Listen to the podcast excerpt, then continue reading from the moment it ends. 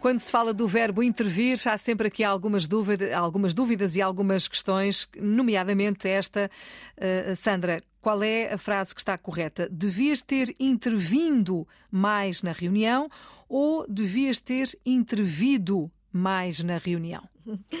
Filomena, será que vai ser uma surpresa? Provavelmente vai, sim. Vai, vai Provavelmente ser. sim.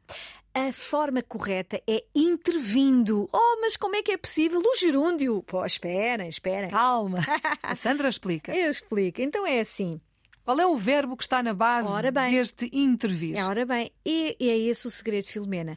O verbo composto é o verbo intervir, o verbo em causa é o verbo intervir, que é um verbo composto. Na sua estrutura interna tem o verbo vir. Então vai ser conjugado em todos os tempos e modos, tal e qual como o verbo vir.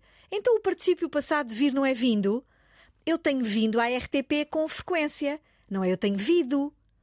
Então, Aí eu... não há dúvidas. Não há dúvidas tenho vindo à RTP, eu tenho intervindo na reunião. Eu sei que ai, é estranho, é estranho, mas é, é, é estranho, estranho mas é a forma correta. Até custa a dizer intervindo.